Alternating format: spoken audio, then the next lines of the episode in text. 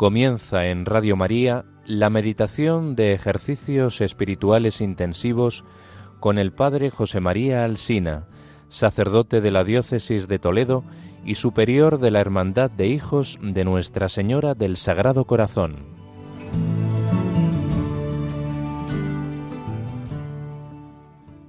Queridos amigos de Radio María, finalizamos este primer día de nuestros ejercicios meditando sobre el pecado desde esa ventana que llamamos la misericordia, esa ventana que son los ojos de Dios, tal como nos mira Jesús cuando caemos en el pecado, cuando arrepentidos vamos a sus brazos a pedirle perdón. Y para poderlo hacer adecuadamente, invocamos a la Virgen, Reina y Madre de Misericordia, pidiéndole que de su mano aprendamos verdaderamente a reconocer nuestros pecados, a sentir confusión, dolor, vergüenza para vivir una vida nueva, la vida cristiana, la vida de la santidad. Rezamos juntos. Dios te salve María, llena eres de gracia, el Señor es contigo. Bendita tú eres entre todas las mujeres, y bendito es el fruto de tu vientre Jesús. Santa María, Madre de Dios, ruega por nosotros pecadores, ahora y en la hora de nuestra muerte. Amén.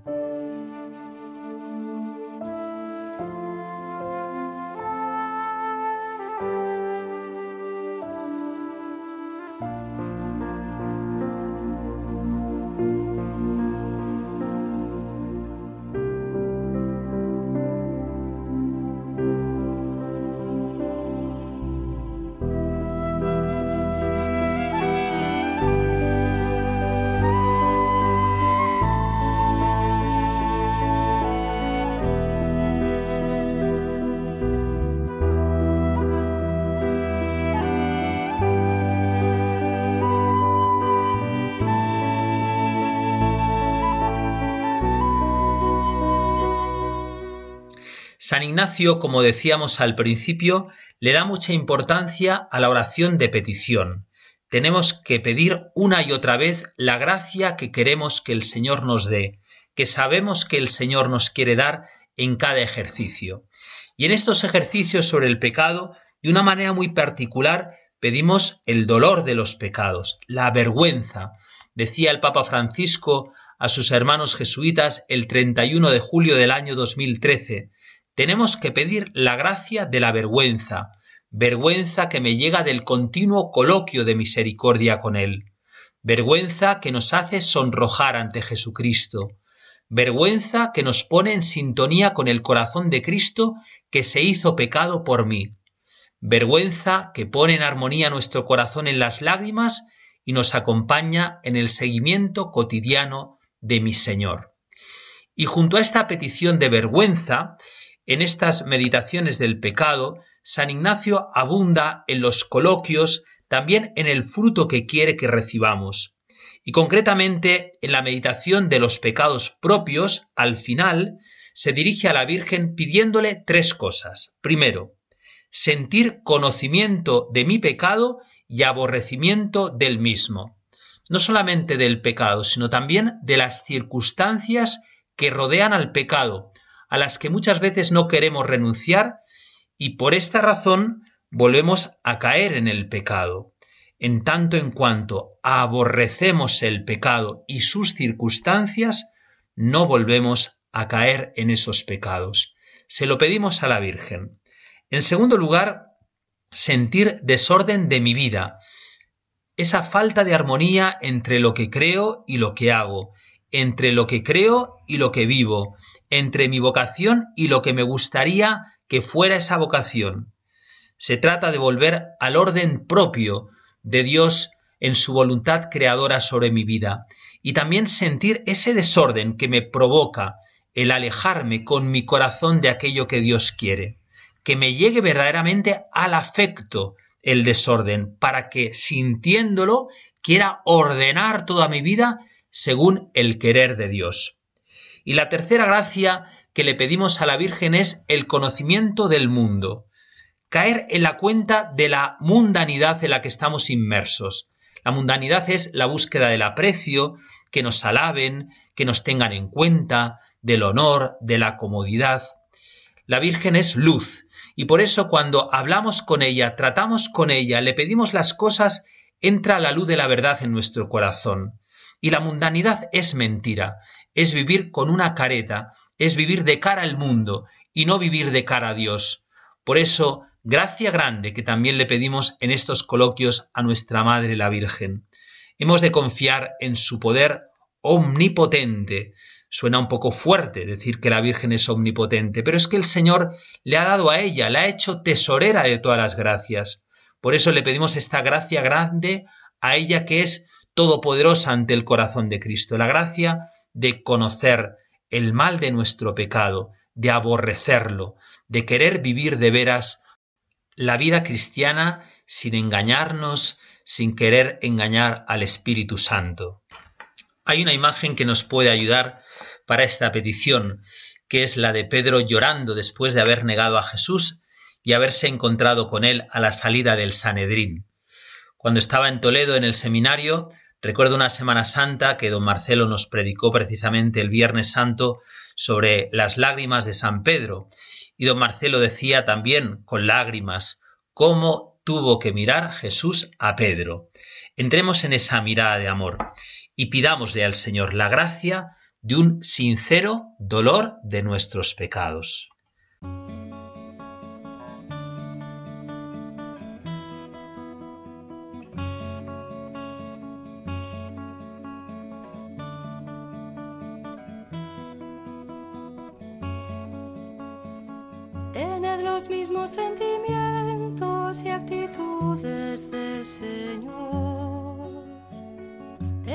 Los mismos sentimientos y actitudes del Señor. Tener los mismos sentimientos y actitudes del Señor.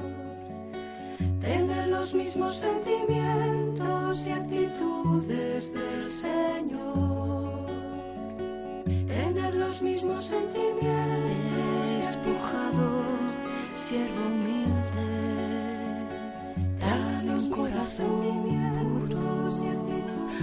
un espíritu firme, dispuesto a venderlo todo, pronto para servir, dispuesto a venderlo todo, pronto para servir los mismos sentimientos y actitudes del Señor. Tener los mismos sentimientos y actitudes del Señor. Tener los mismos sentimientos y obedientes hasta la muerte en la cruz.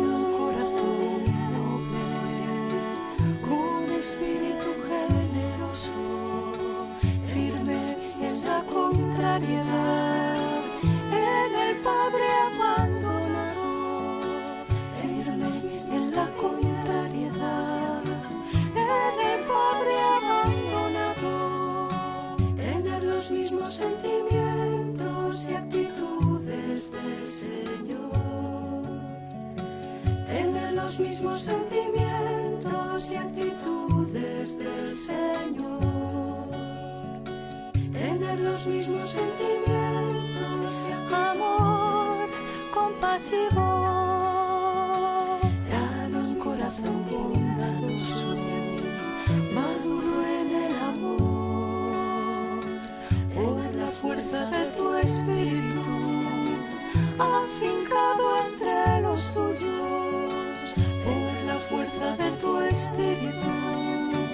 Afincado entre los tuyos.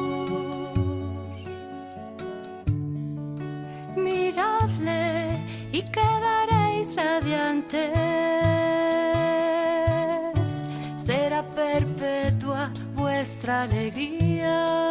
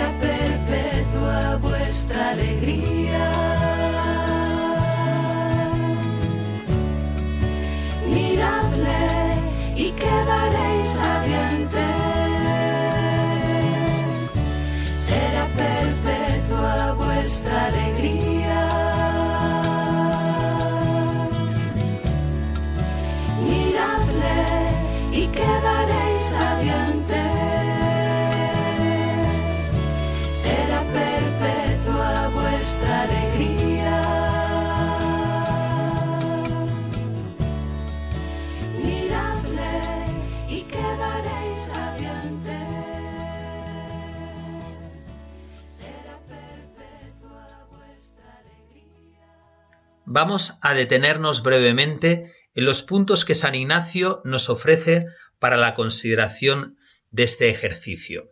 Primero nos dice San Ignacio que nos fijemos en el proceso de los pecados. Hagamos memoria de los pecados de nuestra vida en concreto. Ocurrieron en lugares concretos, con personas concretas, con conversaciones concretas. ¿Por qué San Ignacio quiere que hagamos este ejercicio? Porque nos ayuda a caer en la cuenta que somos verdaderamente pecadores. No se trata de un remover para quedar angustiados, sino de mirar con realismo, siempre cogidos de la mano del Señor, que el Señor nos recuerde cómo quedamos en ese momento y cómo Él nos miraba en ese momento. En segundo lugar, quiere que nos detengamos en la fealdad, en la malicia que cada pecado tiene en sí. La malicia del pecado consiste en haber negado la gracia al Señor que nos tendía la mano.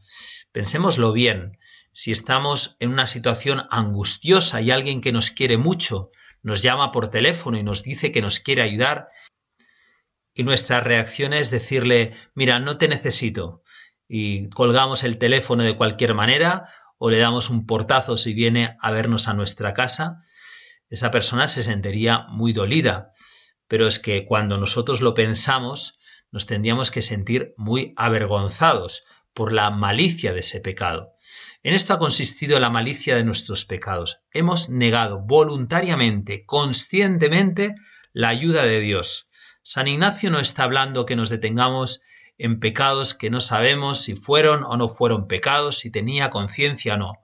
Se trata de ir a esos pecados concretos en los que con conciencia le dijimos al Señor que no le queríamos. Dijimos que no a Cristo. Esa es la historia concreta de mi vida de pecado, las veces que he dicho que no a la gracia. En el siguiente punto, San Ignacio va a hacer un ejercicio de humildad. Se trata de que nos humillemos de esta manera, comparándonos con los demás hombres.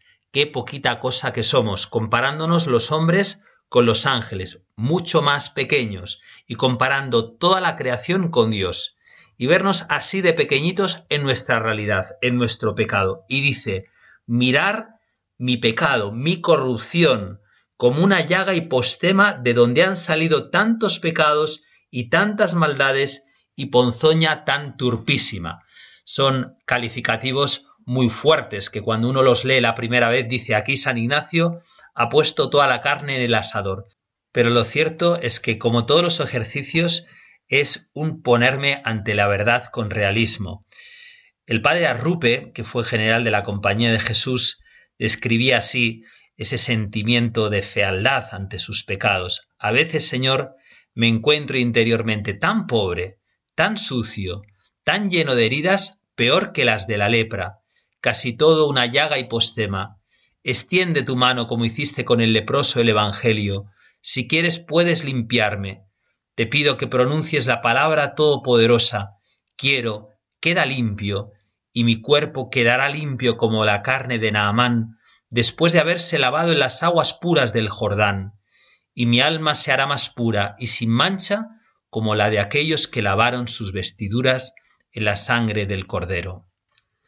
En el cuarto punto, San Ignacio nos ayuda a dar un paso más para caer en la cuenta de la malicia de nuestros pecados. Se trata ahora de poner la diferencia entre los atributos de Dios y los míos, descubrir mi pequeñez y ver mi insolencia y mi pecado ante Dios, su sabiduría ante mi ignorancia, su omnipotencia ante mi flaqueza, su bondad ante mi malicia, y verlo especialmente en el hecho de esa misericordia de Dios sobre mi pecado, cómo me ha ido sacando el Señor de mis pecados, evitando que cayera. Santa Teresita le dijo a su confesor que no había cometido ningún pecado mortal, y ella decía que iría a arrojarse a los brazos de Cristo, porque había sido preservada del pecado. Se sentía verdaderamente llena de la gracia, pero no porque ella hubiera logrado esa gracia, sino porque el Señor la había preservado y por eso ella cantaba las misericordias del Señor. Y en quinto lugar, acabar en una admiración, en una exclamación admirativa. Cómo el Señor me ha dejado en vida y me ha conservado en ella. Cómo los ángeles, los santos, los cielos, a pesar de mi pecado, no se han abierto para absorberme. Toda la creación se ha puesto a mi lado. Las criaturas, al fin y al cabo, no son más que destellos de lo que es Dios. Por eso me tengo que admirar. Es la experiencia de sabernos salvados por Cristo. Soy un gran pecador, pero sobre todo soy un hombre perdonado y amado por Jesús, lleno de admiración por la bondad y la misericordia del Señor.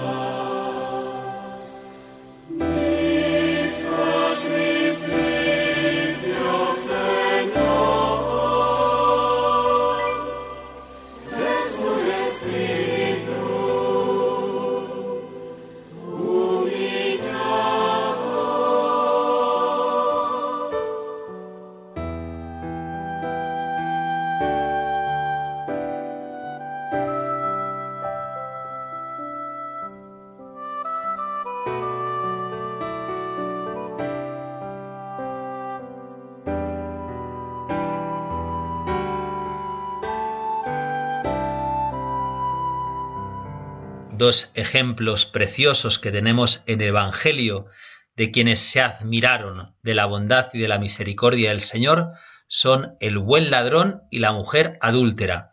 Recordemos aquel diálogo del buen ladrón con Jesús, lo tenemos en el pasaje de Lucas 22, 39. Aquel hombre mira a su compañero y le dice, no temes ni a Dios ni al suplicio, nosotros sufrimos lo que hemos merecido, pero este qué mal ha hecho. Y le dice a Jesús, acuérdate de mí cuando vengas en tu reino. Y el Señor, hoy estarás conmigo en el paraíso. El buen ladrón fue quien reconoció su culpa y quien reconoció la inocencia de Cristo y pidió solamente un recuerdo de Jesús.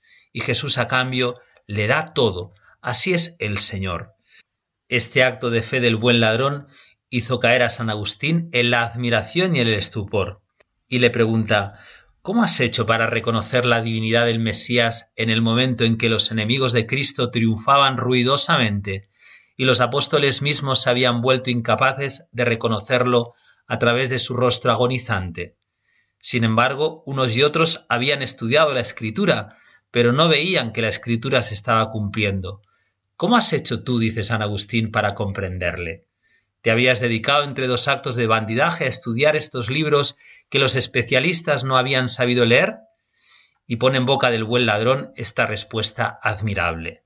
No, yo no había escrutado las escrituras, no había meditado las profecías, pero Jesús me miró y en su mirada lo comprendí todo.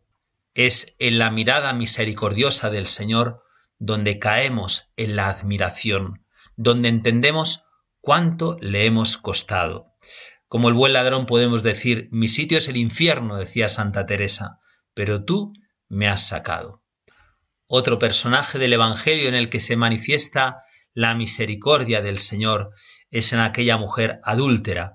Lo tenemos en Juan 8, 1, 11.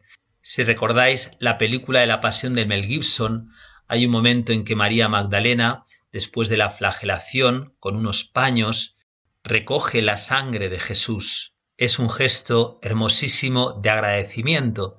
Tenemos que recordar aquel momento que estaría grabado para siempre en el corazón de la adúltera, cuando fue arrojada a los pies de Cristo por los fariseos, acusándola de adulterio. Jesús, ante su pecado, se cayó, se inclinó y escribió en el suelo un nombre.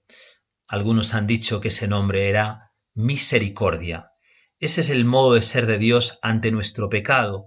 Nosotros, recordando nuestros propios pecados, le preguntamos a Jesús, ¿qué dices ante mi historia de pecado? Y como la Magdalena, también tenemos que recordar que el Señor se ha callado, se ha agachado, se ha inclinado, ha escrito tantas veces en mi corazón esa palabra, misericordia, con la que ha sellado para siempre una nueva alianza. Y esto me tiene que llevar al agradecimiento, a la admiración. Jesús nos dice, tampoco yo te condeno, como se lo dijo a la Magdalena, vete y en adelante no peques más. Cristo no me condena, Cristo quiere mi propia conversión. Nos puede ayudar también para abundar en esta misericordia del Señor para conmigo la carta que escribió San Claudio de la Colombier a una religiosa inglesa.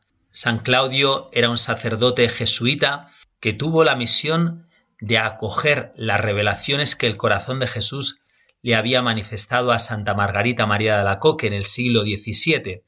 Gracias a San Claudio y después a la Compañía de Jesús, esas revelaciones se extendieron por todo el mundo hasta nuestros tiempos. Pues bien, San Claudio de la Colombier, que era un apóstol de la misericordia y de la confianza, responde a la carta de una religiosa que se encuentra afligida por un pecado que debió de cometer.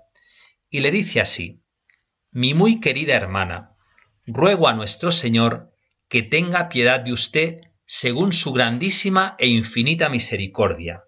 Conmovido por vivo dolor, he leído su carta, y no tanto por las faltas que ha cometido. Me hace sufrir más el estado lamentable en que esas faltas la han puesto a causa de la poca confianza que tiene usted en la bondad de Dios y en la facilidad amorosa con que Él recibe, según debía usted saberlo, aquellos que más gravemente le han ofendido. Reconozco en su disposición los engaños y la malicia suma del espíritu maligno, que trata de aprovechar sus caídas para llevarla a la desesperación. Al contrario, el Espíritu de Dios la inclinaría a la humildad y a la compunción, y le inspiraría que buscase los medios de reparar el mal que ha hecho. Es grande, mi muy querida hermana, pero no es irremediable. Puede ser un remedio admirable para curarla enteramente de todo orgullo, de toda presunción, y si yo estuviera en su lugar, he aquí cómo me consolaría. Diría a Dios con confianza. Y aquí está la parte más importante de la carta. Señor, he aquí un alma que está en el mundo para ejercitar vuestra admirable misericordia y para hacerla brillar en presencia del cielo y de la tierra. Los demás os glorifican haciendo ver cuál es la fuerza de vuestra gracia por su fidelidad y su constancia. Cuán dulce y generoso sois para con aquellos que os son fieles. En cuanto a mí, os glorificaré haciendo conocer cuán buenos sois con los pecadores y que vuestra misericordia es superior a toda malicia, que nada es capaz de agotarla que ninguna recaída, por vergonzosa y criminal que sea, debe hacer desesperar del perdón a un pecador. Os he ofendido gravemente, oh mi amable Redentor, pero sería peor todavía si os hiciera el horrible ultraje de pensar que no sois bastante bueno para perdonarme. En vano vuestro enemigo y mío me tiende cada día nuevos lazos, me hará perderlo todo, antes que la esperanza que tengo en vuestra misericordia aunque recayera cien veces y mis crímenes fueran cien veces más horribles de lo que son, siempre esperaré en vos. Esta es la palabra que tiene que quedar en nuestro corazón al contemplar nuestro pecado, nuestra miseria. Qué bueno es el Señor. Solo así podemos llegar a un verdadero arrepentimiento, cuando caemos en la cuenta de lo bueno y paciente que es el corazón de Cristo con mis pecados. Decía Santa Teresita, sí, estoy segura de que aunque tuviera sobre la conciencia todos los pecados que pueden cometerse, iría con el corazón roto de arrepentimiento a echarme en brazos de Jesús, pues sé cómo ama al Hijo pródigo que vuelve a él. el buen ladrón, la adúltera, San Claudio de la Colombier, Santa Teresita, testigos de ayer y de hoy de la misericordia del Señor. Él también quiere que tú te conviertas en un testigo de su misericordia, cayendo en la cuenta del precio que han tenido nuestros pecados. El precio es su sangre redentora. Me encanta la anécdota que describe el profesor Scott Hahn, converso norteamericano, en su libro Roma Dulce Hogar. Contaba que un profesor americano con fama de muy religioso iba con dos alumnos por la calle en París y una noche mientras paseaban por la ciudad vieron a una prostituta parada en una esquina. Los alumnos horrorizados vieron cómo su profesor se acercaba a la mujer y le preguntaba ¿Cuánto cobra usted? Cincuenta dólares, dijo. No, es demasiado poco. ¿Ah, sí? Para los americanos entonces son ciento cincuenta dólares. Pero él insistió de nuevo. Aún es muy poco. Ella contestó rápidamente. Ah, claro, la tarifa de fin de semana para los americanos es de quinientos dólares. Incluso eso es demasiado barato, dijo el profesor. Para entonces la mujer estaba ya un poco irritada y con tono altivo dijo ¿Cuánto valgo para usted? El profesor respondió Señora, yo nunca podría pagar lo que vale usted, pero déjeme hablarle de alguien que ya lo ha hecho. Y los dos alumnos vieron como su profesor se arrodilló con ella en la acera y la guió en una oración para ofrecer su vida a Cristo. Nuestro pecado le ha costado mucho a Cristo, pero su amor es mayor.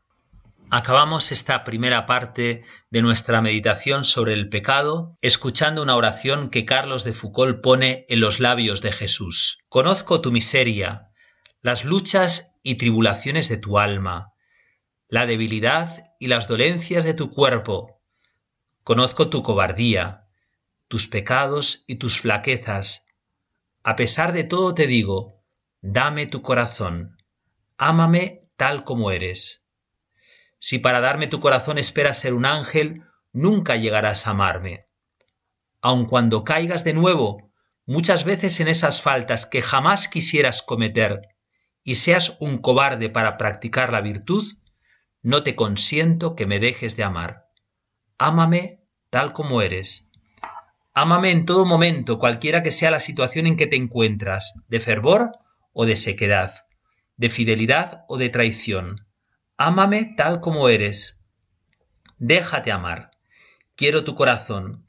En mis planes está moldearte, pero mientras eso llega te amo tal como eres. Y quiero que tú hagas lo mismo. Deseo ver tu corazón que se levanta desde lo profundo de tu miseria. Amo en ti incluso tu debilidad. Me gusta el amor de los pobres. Quiero que desde la indigencia se levante incesantemente este grito. Te amo, Señor. Lo que me importa es el canto de tu corazón. ¿Para qué necesito yo tu ciencia o tus talentos? No te pido virtudes, y aun cuando yo te las diera, eres tan débil que siempre se mezclaría en ellas un poco de amor propio. Pero no te preocupes por eso. Preocúpate solo de llenar con tu amor el momento presente, Hoy me tienes a la puerta de tu corazón como un mendigo, a mí que soy el Señor de los señores. Llamo a tu puerta y espero. Apresúrate a abrirme. No alejes tu miseria. Si conocieras plenamente la dimensión de tu indigencia, morirías de dolor. Una sola cosa podría herirme el corazón, ver que dudas y que te falta confianza. Quiero que pienses en mí todas las horas del día y de la noche no quiero que realices ni siquiera la acción más insignificante por un motivo que no sea el amor. Cuando te toque sufrir, yo te daré fuerzas. Tú me diste amor a mí, yo te haré amar a ti más de lo que hayas podido soñar. Pero recuerda solo esto, ámame tal como eres.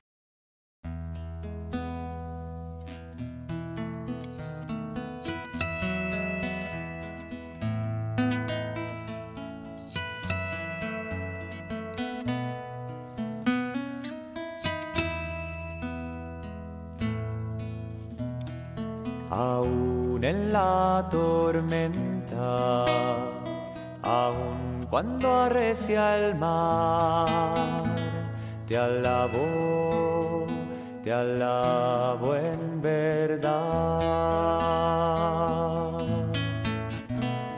Aún lejos de los míos, aún en mi soledad, mi soledad te alabo, te alabo en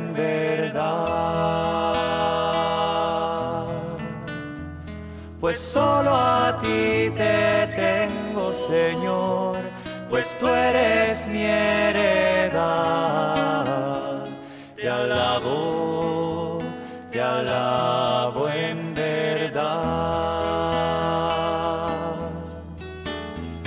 Pues solo a ti te tengo, Señor, pues tú eres mi heredad.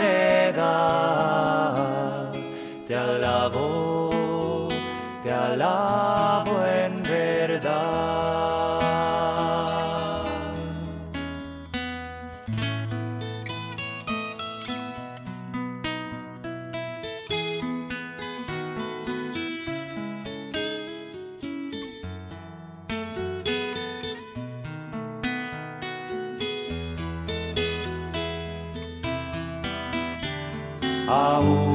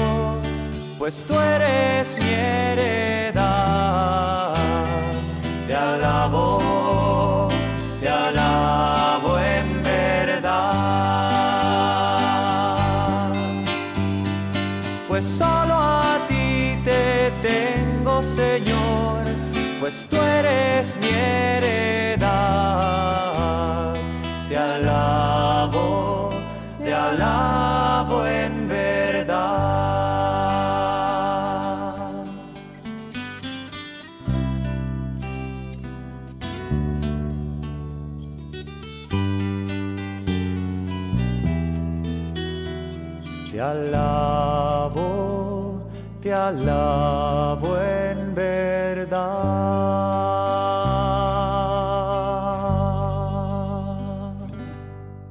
Vamos en esta segunda parte de nuestra meditación a detenernos en el sacramento de la penitencia, aprovechando el momento en el que nos encontramos del comienzo de la Semana Santa, un momento muy adecuado para que nos acerquemos en nuestras parroquias o en nuestras comunidades al sacramento de la reconciliación. Hay muchas maneras de denominar a este sacramento de la penitencia, de la confesión, de la reconciliación. Actualmente se le llama sobre todo el sacramento de la misericordia. ¿Por qué el sacramento de la penitencia es por excelencia el sacramento de la misericordia? Es cierto que todos los sacramentos nos comunican una gracia que está mucho más allá de nuestras capacidades y fuerzas, pero la confesión lo es de un modo particular. Antiguamente, cuando se hablaba de los sacramentos, se describía sacramentos de vivos y de muertos. Entre los segundos se contaba el bautismo y la confesión, porque precisamente se administraban en una situación de alejamiento respecto a Dios. Esto es una expresión de la confesión. Cuando estamos más lejos de Él, incluso después de haber sido regenerados por su gracia, entonces Dios sale al encuentro para remediar nuestra pobreza. En la confesión no se trata simplemente de que Dios acepta a regañadientes nuestro pecado y lo olvida, es mucho más, derrama todas sus gracias en el alma que accede al sacramento para regenerarla completamente y hacer de ella una nueva criatura que participa de la misma dignidad de Dios. Qué lejos está la idea católica de misericordia de lo que creen los protestantes. No se trata de que Dios, como dicen los protestantes, cubra con un manto nuestra basura. Sería una misericordia falsa. que al final, en lugar de curar y remediar la pobreza, simplemente la ocultaría. No. Lo que sucede en el sacramento es que esa basura, llamémoslo así, es eliminada y transformada en el más grande tesoro que podamos imaginar. Por eso, la misericordia no puede consistir nunca en ocultar el mal o disminuir la gravedad del pecado. Al hacer eso, lo que terminamos haciendo es restringir la misericordia de Dios y buscar a niveles humanos un mero paliativo psicológico que espera adormecer las conciencias, el precio de apartarse de la verdad. La maravilla de la confesión es que Dios siempre está dispuesto de un modo concreto y sencillo a perdonar los pecados y a devolver su gracia al alma cristiana. Y la confesión se trata precisamente de presentar a Dios nuestro pecado con la confianza cierta de que en lugar de desagradarle le moverá a llenar nuestro vacío. La gran verdad del cristianismo es que Dios nos ama y sufre al vernos lejos de sí, porque a Dios le ofende nuestro pecado, sobre todo porque frustra su plan de salvación sobre nosotros y nos precipita en la desesperación eterna. Por eso Dios está esperándonos en cada momento, está aprovechando cualquier resquicio para darnos su amor. Y donde mejor se ve esto es en la confesión, en ese tribunal de la misericordia. Fijaros, es el único tribunal en que el acusado se declara culpable de faltas y pecados que el juez humano no podía conocer, y que en lugar de recibir castigo sale absuelto de todas sus culpas y recompensado con una gracia que nunca mereció. Vamos a acercarnos a los efectos espirituales del sacramento de la penitencia porque ahí es donde tocamos verdaderamente la misericordia de Dios.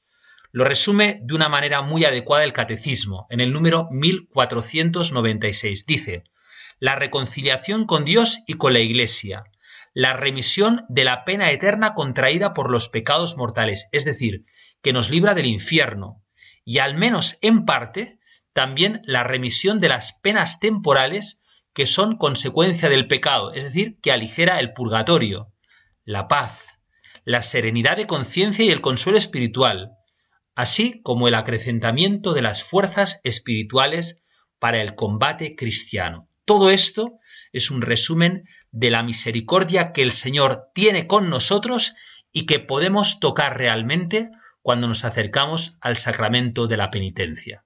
¿Cuál es el alma de la confesión de nuestros pecados? Es sin duda alguna la confianza en la misericordia de Dios. El hecho de no conocer el amor divino genera la desconfianza por parte del hombre. Hoy en día el hombre de nuestro tiempo es un hombre muy desconfiado porque no conoce el amor de Dios. Mientras que quien conoce el amor de Dios se entrega a él desde la confianza y el amor. Santa Teresita, como la Magdalena, comprendió los abismos de amor y de misericordia del corazón de Jesús y nos insiste en la confianza y no en el temor que hay que tener ante Jesús. Así se lo dice a uno de sus hermanos misioneros. Ah, mi querido pequeño hermano, desde que me ha sido dado comprender así el amor del corazón de Jesús, os confieso que Él ha echado de mi corazón todo temor. El recuerdo de mis faltas me humilla me conduce a no apoyarme jamás sobre mis fuerzas, que no son otra cosa sino debilidad. Pero más aún este recuerdo me habla de misericordia y de amor.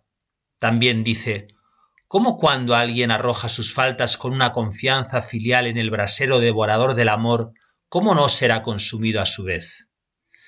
Toda la fuerza para Santa Teresita reside en el amor divino que se da al hombre para renovarlo y para que viva la plenitud del amor, para lo cual el hombre debe responder dándose con audaz confianza a Jesús. Y esta actitud de confianza ilimitada en su amor, Santa Teresita nos dice que es la que agrada y seduce a Jesús. Así lo explica de una manera bellísima. Para los que le aman y vuelven a él después de cada indelicadeza a pedirle perdón arrojándose en sus brazos, Jesús se estremece de alegría, Dice a sus ángeles lo que el padre del hijo pródigo decía a sus sirvientes, revestidlo con el primer traje, ponedle un anillo en el dedo, alegrémonos. Ah, hermano mío, qué poco conocidos son la bondad y el amor misericordioso de Jesús. Es verdad que para gozar de estos tesoros es necesario humillarse, reconocer su nada, y es esto lo que muchas almas no quieren hacer, Pero pequeño hermano mío, ¿no es así como vos actuáis? Por eso, el camino de la confianza simple y amorosa está bien hecho para vos. Es esta actitud la que Santa Teresita designa como tomar a Dios por el corazón. Por eso ella, que conoció la profundidad del amor divino, afirma que iría a arrojarse con toda confianza en los brazos de Jesús, aunque hubiese cometido todos los crímenes posibles. En un contexto el de Santa Teresita dominado por la angustia ante la mal comprendida justicia divina como justicia vindicativa que generaba miedo y desconfianza ante la divinidad, Santa Teresita nos muestra el pecado como falta de amor. No se trata de premio o castigo en la vida futura, sino la apertura del corazón del hombre a Dios aquí y ahora. Como el pecado es una falta de amor, Santa Teresita afirma que con la caridad se supera no solo el pecado, sino también el recuerdo que éste deja en la existencia humana. Así ella, tras ofrecerse al amor misericordioso, pudo decir, Ah, desde este día feliz me parece que el amor me penetra y me rodea, me parece que a cada instante este amor misericordioso me renueva, purifica mi alma y no deja ninguna huella de pecado, por eso no puedo temer el purgatorio. Y en una poesía que se titula Vivir de amor exclama, Vivir de amor es desterrar todo temor, todo recuerdo de las faltas pasadas. De mis pecados no veo ninguna huella, en un instante el amor lo ha quemado todo. Llama divina, oh dulcísima hoguera, en tu hogar establezco mi morada, en tus fuegos canto a mi antojo, vivo de amor. Es esta la que nos describe Santa Teresita, la vida nueva en el Espíritu. Esta es la libertad de los hijos de Dios, que se traduce en el hecho de que el amor saca provecho de todo para vivir en confianza ante la acción del Espíritu Santo. Ella hace suyas las enseñanzas de San Juan de la Cruz y dice, mi alma se ha empleado en todo a su servicio, ya no guardo ganado, ni tengo ya otro oficio, sino que en amar es todo mi ejercicio. O también, desde que tengo experiencia de esto, el amor es tan poderoso en obras que sabe sacar provecho de todo, del bien y del mal, que encuentra en mí y transformar mi alma en sí mismo. Oh madre mía querida, dice Teresita, qué dulce es el camino del amor. Sin duda, se puede caer, se pueden cometer infidelidades, pero el amor, sabiendo sacar provecho de todo, rápidamente consume todo lo que no puede agradar a Jesús, no dejando más que una humilde y profunda paz en el fondo del corazón. Esta afirmación no significa una connivencia con el pecado, sino que el acento se pone en el amor, asumiendo la realidad de la debilidad del hombre. Por lo tanto, por encima de la realidad del pecado, Santa Teresita nos afirma, nos muestra la omnipotencia de la misericordia divina, que siempre está dispuesta a derramarse sobre el hombre pecador que acude a Jesús como el Hijo pródigo después de cada falta. Y este amor divino cuando el hombre se acerca a él, lo renueva interiormente. Una de las imágenes más bonitas que utiliza Santa Teresita para describirse a sí misma es la del pajarito, y precisamente cuando nos habla del pajarito, hace referencia velada a elementos tan importantes del sacramento del perdón. Comparándose nuestra Carmelita a un pequeño pájaro que siempre está bajo los rayos del divino sol, constata como alguna vez se deja distraer un poco de su única ocupación, que es amar, pero la reacción no se hace esperar. Escuchemos. Sin embargo, después de todas sus travesuras, en lugar de esconderse en un rincón para llorar su miseria y morir de arrepentimiento, el pequeño pájaro se vuelve hacia su amado sol, presenta a sus rayos bienhechores sus pequeñas alas, gime como la golondrina y en su dulce canto confía narra detalladamente sus infidelidades, pensando en su temerario abandono conquistar más dominio, atraer más plenamente el amor de aquel que no ha venido a llamar a los justos, sino a los pecadores.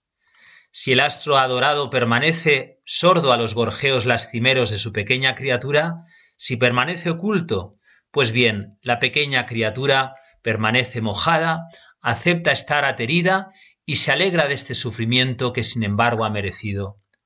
Oh Jesús, qué feliz es tu pequeño pájaro de ser débil y pequeño. ¿Qué sería de él si fuese grande? Nunca tendría la audacia de comparecer en tu presencia, de dormir ante ti. En este pasaje, Santa Teresita muestra la importancia del sacramento de la reconciliación que recalca el hecho de que Jesús ha venido a buscar a los pecadores y manifiesta con la imagen del pajarito la actitud del hombre que se abandona en los brazos de Jesús. Esta actitud de confianza vivida en la dimensión sacramental atrae al amor de Jesús. Y así cada uno de nosotros vamos adquiriendo más dominio de nosotros mismos lo cual es fruto del Espíritu Santo. Señalamos a continuación algunas indicaciones para confesarnos bien, y lo hacemos cogiéndonos de la mano de otra mística de nuestros tiempos, Sor Faustina Kowalska, religiosa polaca que la primera mitad del siglo XX recibió unas revelaciones privadas que hoy han adquirido mucha fuerza, porque en esas revelaciones Jesús le pidió la fiesta de la Divina Misericordia y el Papa Juan Pablo II, que conocía personalmente, al ser de Polonia, las revelaciones de Faustina y que las había promovido, siendo arzobispo de Cracovia, fue providencialmente el instrumento del Señor para que esta fiesta se instituyera en la Iglesia, como sabemos, el segundo domingo de Pascua, y además fue quien canonizó a Sor Faustina Kowalska. En el libro en el que se contienen estas revelaciones, el famoso diario de Sor Faustina, Jesús repetidamente habla de la misericordia. Y dice así, cuanto más grande es el pecador, tanto más grande es el derecho que tiene a mi misericordia. Escribe, hija mía, que para un alma arrepentida soy la misericordia misma. La más grande miseria de un alma no enciende mi ira, sino que mi corazón siente una gran misericordia por ella. Y refiriéndose al sacramento de la penitencia, escribe Faustina, Hoy el Señor me dijo, cuando te acercas a la confesión, a esta fuente de mi misericordia, siempre fluye sobre tu alma la sangre y el agua que brotó de mi corazón y ennoblece tu alma. Cada vez que vas a confesarte, Sumérgete toda en mi misericordia con gran confianza, para que pueda derramar sobre tu alma la generosidad de mi gracia. Cuando te acercas a la confesión, debes saber que yo mismo te espero en el confesionario, solo que estoy oculto en el sacerdote, pero yo mismo actúo en tu alma. Aquí la miseria del alma se encuentra con Dios de la misericordia. Di a las almas que de esta fuente de la misericordia las almas sacan gracias exclusivamente con el recipiente de la confianza. Si su confianza es grande, mi generosidad no conocerá límites. Los torrentes de mi gracia inundan a las almas humildes. Los soberbios permanecen siempre en pobreza y miseria, porque mi gracia se aleja de ellos dirigiéndose hacia los humildes. En otro pasaje del diario dice sobre la confesión, Escribe de mi misericordia, di a las almas que es en el tribunal de la misericordia donde han de buscar consuelo. Allí tienen lugar los milagros más grandes y se repiten incesantemente. Para obtener este milagro no hay que hacer una peregrinación lejana ni celebrar algunos ritos exteriores, sino que basta acercarse con fe a los pies de mi representante y confesarle con fe su miseria, y el milagro de la misericordia de Dios se manifestará en toda su plenitud.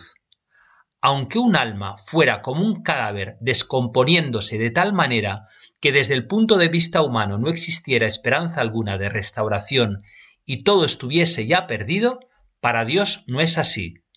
El milagro de la divina misericordia restaura a esa alma en toda su plenitud.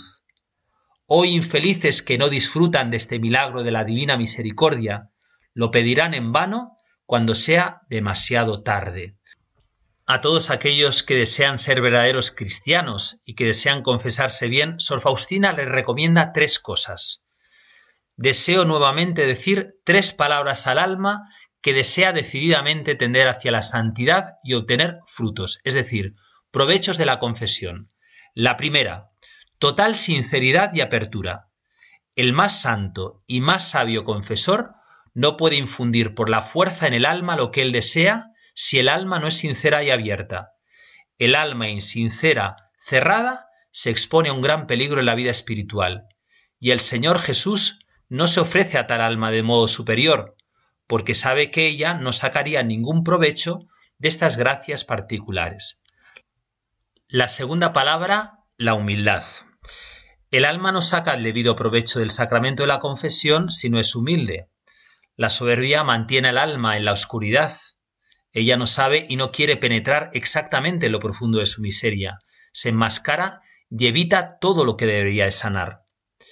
Y la tercera palabra, nos dice Faustina, es la obediencia.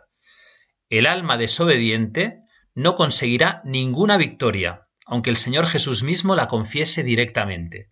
El más experto confesor no ayudará nada a tal alma. El alma desobediente se expone a gran peligro y no progresará nada en la perfección y no se defenderá en la vida espiritual. Dios colma generosamente con gracias al alma, pero al alma obediente. Estas tres cosas, dice Faustina, hacen una buena confesión, la sinceridad, la humildad y la obediencia. Como señaló el Papa Benedicto XVI, realmente es necesario volver a valorar este sacramento.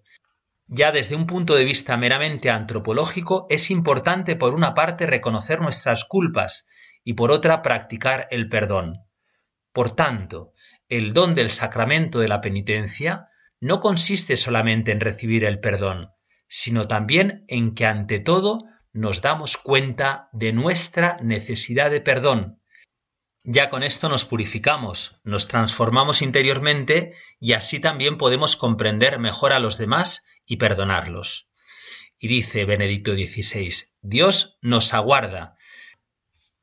También el Papa Francisco desde el inicio de su pontificado ha insistido en repetidas ocasiones en la importancia de acercarnos al sacramento de la misericordia.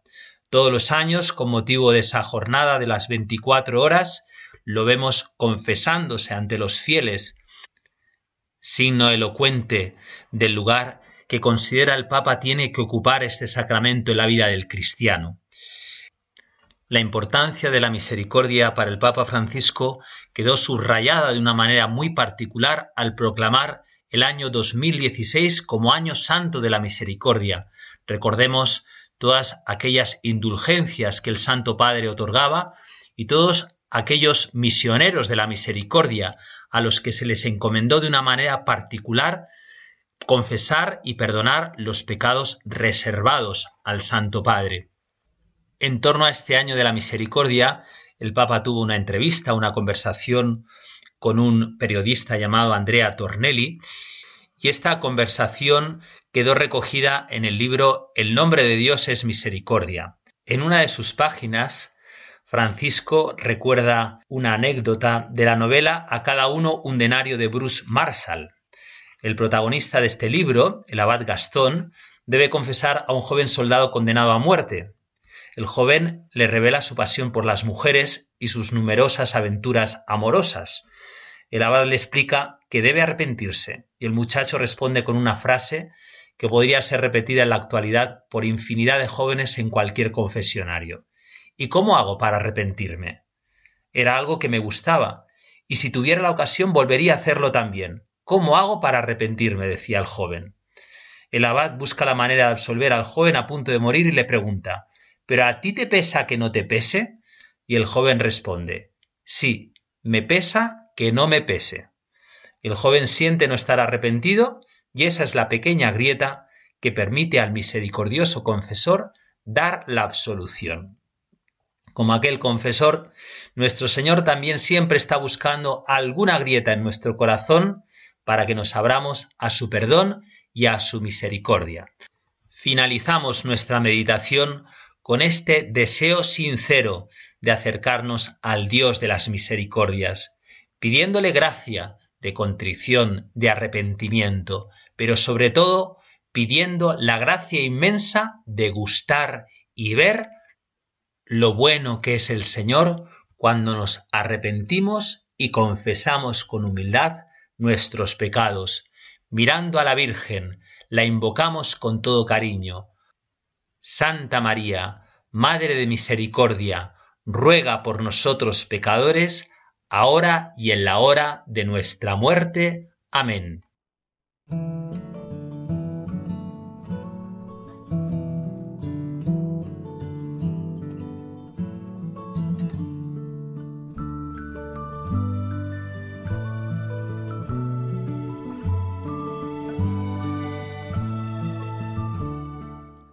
Así finaliza la meditación de ejercicios espirituales intensivos impartidos por el Padre José María Alsina, sacerdote de la Diócesis de Toledo y superior de la Hermandad de Hijos de Nuestra Señora del Sagrado Corazón.